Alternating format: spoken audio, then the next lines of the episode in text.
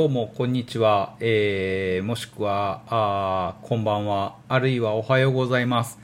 えー、本日2回目。2021年6月14日月曜日。時刻は14時42分。えー、午後2時42分を回ったところです。水谷ラジオ。えー、この放送は一条通り上江川角、イルピアット上江川の2階にある、今日は事務所から放送しております。えー、ご機嫌いかがでしょうか？お昼ご飯食べましたか？えー、トニーの今日のお昼ご飯は、あの、先週に引き続き、お隣のヌーラーニーさんでビリヤニを食べました。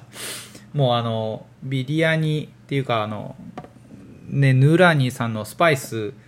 の領域はもう神、神の領域なので、えー、スパイス神であるヌーラーニーさんのカレーを食べれる幸せを2週連続で味わっています。あの、サルコーヒーのコーヒーを、あの、事務所でちょっとドリップして飲んでるんですが、事務所でコーヒーを入れれるようになってよかったなとつくづく思います。あの、片付けが終わって綺麗になったので、気持ちのいい空間で、まあ、コーヒーを飲みながら、ちょっといろいろこう、本をペラペラと読んだりとかしてるんですけど、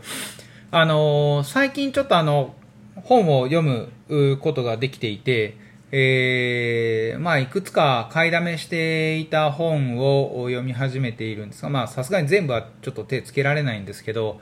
あの、問題意識として、こう、トニーが常々あるのが、社会学を大学で勉強できたことからの、ずっと学習が続いてるんですけど、なんで社会学をやってるの勉強したいのって話がたまに聞かれるんですけど、まあ、あの、ちょこちょこと話はしてると思うんですけど、社会学ってあの、社会がどう動いているのかを考える学術というか学問なんですね。で、えー、なんでそれが必要か、もしくは大切かっていう話なんですけど、えー、っと、大西社会は、まあ、こう、力を持った人たちのルールで動きやすい構造を持っていて、えー、力のない人たちや声を上げられない人、声をまとめれない人、えー、あまり考えることができない人たちっていうのは、その、まあ、従う側、従わざるを得ない人たちとしてカウントされてるんですね。で、えー、力を持っている人、それはまあ権力者って言われる、権力側の人間たちなんですが、権力者たちによっていろんなことが決められて、まあ、あの、社会は成立したりするんですが、そういうことがこう極端に権力者たちの好きなようにさせないために発達してきた仕組みとして民主主義っていう形があります。民主主義っていうのはみんなの声を、まあ、あの、いろいろ集めてルール決めていこうねっていう話です。で、民主主義で何してるかって言ったら法律を作るってことをしてるんですよ。国会議員っていうのは法律を作る仕事をするんですけど、それは国民の代表で民主主義的な選挙という形をとって選ばれてる。なので、社会のルールを決める人たちを自分たちの意思で選んで、まあ、決めてもらう代表を決めていて、で、ルールを決めていくっていうのが、まあ、一つ、仕組みになってます。で、そのルールを決めれる人たちっていうのは、ある一定の力を持っているので、権力者と呼ばれるんですけれども、おそのルールを決めていく、決められたことに対して僕らは従う、従うというか、まあ、応じる、もしくは従うでもいいんですけど、えー、っていう形になるわけです。ただ、その、権力を持って、もしくはそのルールを決める人たちが自分たちの都合でルールを決めることがあったりするんで、そうはさせないぜっていう眼差しを権力者たちにこう突き上げる形で、おらおらそんないい加減なことをするんじゃないよっていう形で、こう、突き上げる力が必要なんですね。これあの、そういう力がなかったら、本当にあの、好き勝手しだすんですよ、権力者って。で、えー、権力を自由に扱えないようにするためにも批判的な眼差しが必要だねっていうので、社会学は発達してきてるんです。で、社会学があ一番重要なポイントになるのは、どういうことであっても、やっぱり批判的な眼差しを持つっていうところなんですね。で、文句ばっかり言ってるのは良くないんじゃないかっていう論調もあるんですけど、文句と批判は違うというふうに分けて考えてもらわないといけなくって、批判っていうのは今起きている現象を感情とは別にきちんと分析理解して、えー、批判する。論理的に解説してみんなに説明してみんなにも理解をしてもらってこういうこと起きてますよねっていう説明が必要です。その上でこういうことどうですかってみんなに聞いてそれはおかしいねっていう感じでこうまとめていくっていう役割がある。ですよ。文句っていうのは、俺は嫌だから、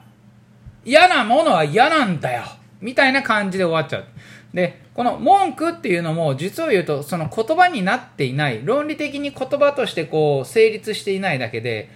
丁寧にこう崩していったら、こうこうこういうことですか、これはこういうことでこういうことだったんですねっていう説明をこう組み立てていくと、まあ言われてみるとそういうことだなっていうことだったりとか、それが言いたかったんだってことで、文句っていうことも実は論理的に実証できたりするんですよ。で、その文句っていうものを批判的な論調に変えていくことも社会学の役割だし、えー、この批判的なっていうのは往々にして大衆から権力者に向けてっていうことが前提です。権力者から大衆に向けての批判っていうのは、あの、ただの弾圧になっちゃうんで、えー、っと、権力者って力があるから抑え込めるんですよ。そういうことをおいそれとさせないためにすると。で、そんなこと起きるのって、えー、権力者がなんかこう、大衆を押さえつけたりするのって思うかもしれないですが、ミャンマーって国で今起きてるんですよ、まさに。えー、っと、権力者が軍隊を持っていて、えー、俺たちの声を聞けって言っている国民たちを弾圧してます。えー、この弾圧の仕方はもう兵器を使って、えー、弾圧してるんですよ。で、これは同じように香港っていう都市でも中国政府が、あまあそういう民主化運動っていうことをしたいんだ。俺たちの声を聞けっていうのを、まあ、あの、抑え込むっていう形をしています。なので、権力を持っていて統治をする形である、なんか領域に入り込むと、そういうことが起きるんですよね。で、そういうことは良くないよねっていうのを、やっぱりこう、ちょっと眼差しを向け続けるためにも社会学は役割を持ってるんですが、社会学の説明だけで 終わっちゃうからあれなんだけど、あの、今起きてる現象を批判的に捉えるための学問として考えてもらったりです。これは文句をつけるとかっていうことよりは理解するってことです。で、大衆がそういう形で、あ、なんか別に上が言ってること従っておけばいいよねっていう感じで、俺たち何も考えてないし、みたいな 言い方。えっ、ー、と、俺たちよくわかんない、私たちよくわかんないから。で、僕たち私たちよくわかんないから従いますっていう状態がずっと続くと本当に都合よくされます。森友学園、加計学園、桜を見る会っていう形で前政権だった安倍晋三という人が、えー、私事で権力を扱ったんじゃないかっていう痕跡が見られます。そういうことは良くないよねってことをきちんと整理整頓していくのも重要な事柄であって、で、そういうこと構わないよねっていうふうに思う人たちはどちらかというと権力側にたなびいて、権力側にくっつくことで、なんかこう自分たちがしたいことを実現してもらおうって思う人たちなんですね。で、最近この何年間か、まあ、あの安倍政権からって言ったらいいんですけど、権力側にくっついた方が話早いんじゃないかって思う風潮が日本は特に強くて、で、メディアもそうだし、まあ、あの、よく登場する芸能人だとかもおそらくそうだし、そこかしこでの、例えばワイドショーだとかでの発言だったりだとか、そういう些細なことです。えー、っと、そういうこう、政治家や権力側に立って国がこういう風にしようとしてるんだからあんまり反対するのは良くないよねっていう意見は意見としてあっていいんだけれども、なんでそれは反対しない方がいいと言っているのかって背景を追いかけていくと、仕事が欲しいから、みたいな感じでなってくると、おいおい、それお前のことじゃないか、みたいな話になったりするんで、やっぱりちょっとこう、論点をずらしながらも、自分の意見としてはって言いつつも、権力側に沿った意見を言うって言った時には、ちょっと緊張感を与えないといけないはずなんだけれども、そういう緊張感もなくって、こう、国に従う方がいいってことをどんどん言っていく風潮が強いと、そうなってくるといろいろややこしいなっていうので、今いろんな本を読んでるんですけど、社会学は、まあ、あの、トニーの場合は2000年から社会学の勉強をしてるんですけど、2000年に入学をしているので、これで丸21年、えー、社会学を、まあ、細々と続けてこれているんですけど、えー、と、まあ、レストランをやりながら社会学の意識っていうのはずっと保ちながらなんですが、なんせね、やっぱ、あの、だんだんこうまとまってくるんだけれども、文章で書こうと思うと、こう、かっこつけるのね、トニーも。で、かっこつけるから文章全然書けなくなってるんですよ。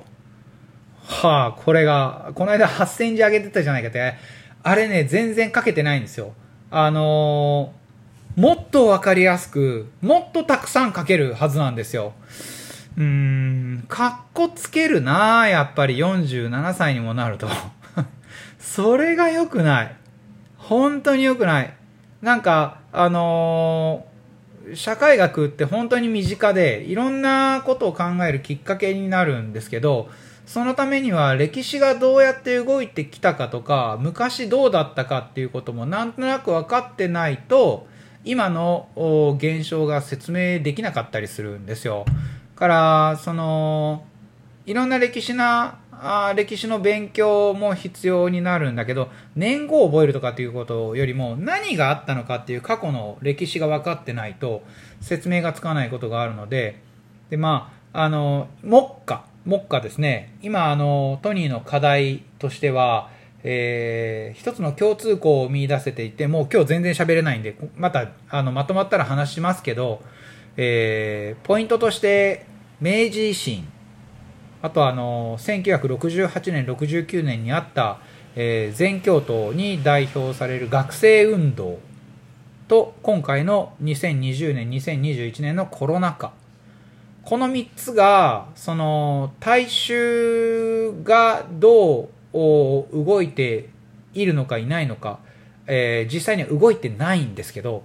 動いてないんだけど、いろんな事柄は、こう、時代を変えていくきっかけになっていて、えー、コロナ禍は実を言うと明治維新ぐらいのインパクトが起きてるなっていうふうにトニーは見ています。で、大衆にとってはその現象はあまり関係ないのかもしれないんですけど、大衆である僕らも今情報社会になっているので、いろんな情報をこう理解することができて、キャッチすることもできて、えー、大きなインパクトが起きてるなと思います。この3つに共通することは全世界的に起きてるっていうことなんですけど明治維新が起きた時にも大航海時代の末に、まあ、帝国主義が台頭してきて、えー、まあ、西欧ですね、えー、ヨーロッパとアメリカっていう国が立ち上がっていろんな国を植民地支配していって帝国主義っていうことで覇権争いの渦中に巻き込まれていくって形で日本があその黒船で来航をされたことをきっかけに、えー、まあ、天皇制をもう一回ちゃんと政治の中心に据えてということで幕府を倒して開国っていう形で、まあ、いい直すけは幕府側だったんだけど開国を言ってたんで実を言うとあの正しかったんだけれども安政の大国とかですごい虐殺をしたりしてたんで弾圧の仕方これ長くなる？そういう歴史があってとあのー、これもう15分になるでしょ？えー、学生運動、簡単に言いますよ。簡単に言いますけど、学生運動が起きたきっかけは、大学生たちの権利保障というか、立場、地位を確保するっていう運動から始まってます。で、えー、俺たちはちゃんともっと学校で勉強したいんだ。その時の評価がおかしい。で、学費を上げるな。えー、学生のもう少し権利をちゃんと保障しろっていう運動が、運動が、えー、共産社会主義、まあ、共産主義とマルクスさんっていう人が立ち上げて、えー、まあ、マルクスとエンゲルスさんっていう人が共産主義宣言、共産党宣言、共産主義宣言をするんですけど、その共産主義っていうことと、ね、えー、ちょうどベトナム戦争が背景にあって、戦争反対運動と、学生の、まあ、自治回復じゃないですけど、あの、権利主張っていうことで、えー、全学共同連合だったかな、全学共闘連合、全共闘ですね。これあの、全国の大学でストライキなんかをして、まあ、あの、日本大学と東大が激しかったんですが、京都でも立命館大学、京大は結構盛んにしてたんで、あのー、学校の、大学の校舎を占拠して、ボイコットをする形で自分たちの主張を繰り広げるっていう形の運動が巻き起こります。その時に、まあ、機動隊が投入されたりして、えー、学生の選挙を弾圧したりするんですけど、まあ、鎮圧でもいいです。えー、崩れるんですけど、まあ、その時に登場するのは三島由紀夫だったりとかするんですが、三島由紀夫は、あのー、ドキュメンタリーもあるんで見てもらったらいいんですが、えー、全教頭の学生1000人に対して一人で、えー、まあ、話をしに行くっていうことを東大でやってるんですけど、えー、まあ、そういう熱い時代があって、その時にもインテリ層たちの間で巻き起こってる運動と、まあ、革命を起こすんだみたいな形で、まあ、学生、全教頭が言っていたのは自分たちの否定、自己否定っていうことと、学生の権利保障みたいなことを言ってたんで、これまたあの、すべての学生じゃなくって、えー、っと、時間がない。えー、と、共産党の青年支部ってことで、えー、と、民政って言われるものもあるんですけど、民政って、あの民政も全教頭も考え方に似てるんですよ。あの、共産主義だとか、その、学生の権利を保障するとか、ベトナム戦争反対とかって、なんとなく合ってるじゃんってなるんだけど、民政は途中で、ボイコットは良くないよねって形になってくるんですよね。あの、校舎を占拠したりするのは良くないからやめていこうみたいな感じになって、全教頭と民政もぶつかるんです。考え方は同じような考え方なんだけど、自己否定まではしてないんですよ、民政は。で、えー、っと、その中にちゃんと授業を受けたいって学生もいて、俺たち授業を受けたいから、お前らいい加減にしろって言って切れてる学生もいるんですよ。それ、まあ、保守だったりとかって言われるんですけど、保守っていうのは別に平等にしたいわけじゃなくて、自分たちの能力をちゃんとさせてくれ。あの、活用させてくれ、授業を受けさせてくれということで、全教と学生自治民生に対して大学執行部っていうのがあって、大学執行部は学生に校舎を明け渡しなさいというふうに交渉するんだけど、それが立ち行かないから機動隊を要請するっていう形で、東大の安田講堂は落ちる。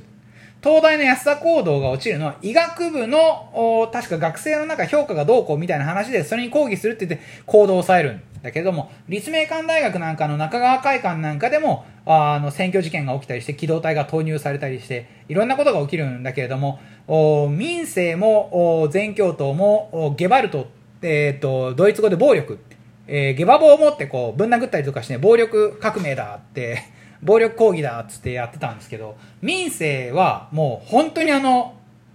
もう洗、洗、洗練された攻撃部隊で、あの、すごい暴力的だったんですその中でも角丸派っていうのがまた 別で出てくるんですけど、まあ、それ、あの、そういう時代です。で、それ、そういう騒乱が起きて革命が起きるんじゃないかって当事者たちはみんなこう戦々恐々としてたんだけども大衆はそうでもなかったっていう話。70年になると大阪万博があって盛り上がるみたい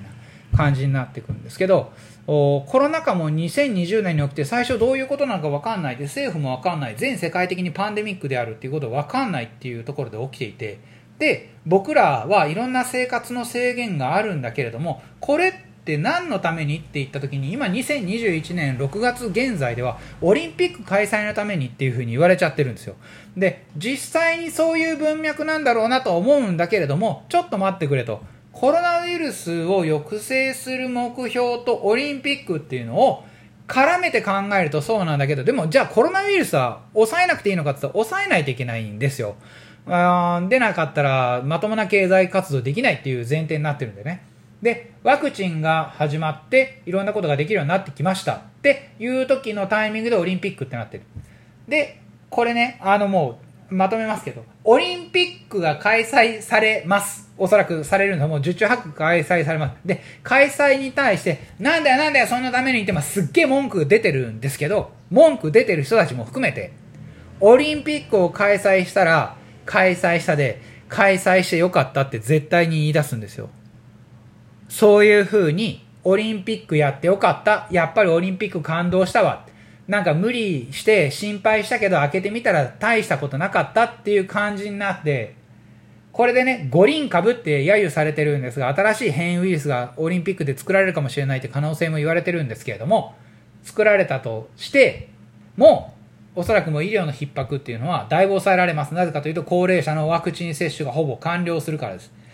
で、病院に入院するっていうのは若い人たちで基礎疾患を持った人たちだけになるんです。あとはもう自宅療養になると。そうなってた時に医療の逼迫がなくなったと同時に制限の書き方は多分5類とかになるんですよ。だからその下がるんですね。したらあのオリンピックやってよかったっていう形に持っていくんですけどまあそういう形で大衆がどういうふうにそれを受けて自分たちが批判的な眼差しを持てるかっていうのはおそらくなんかこう、文句っていう形じゃなくて、丁寧な批判だとか、自分たちで考えた意思決定の形でないと、良くない。えっ、ー、と、論理的な考え方と論理的な思考を持ってでないと、きちんとした批判にならないんですよ。で、ただ怒るとか、ただ反発するとか、ただ従うとかっていうことじゃなくて、えー、いろんな事柄は丁寧に解釈していったら意味が一つずつあるはずなので、そこら辺はなんかこう、まとめてい、えー、きたいなというふうに思ってるんです。えー、えー、伝わるかな言いたいことそういうことなんだけどな。社会学っていうのは、だからすごく、えっ、ー、と、意味があって、なんとかしたいなと思ってるんですよっていうことなんですけど。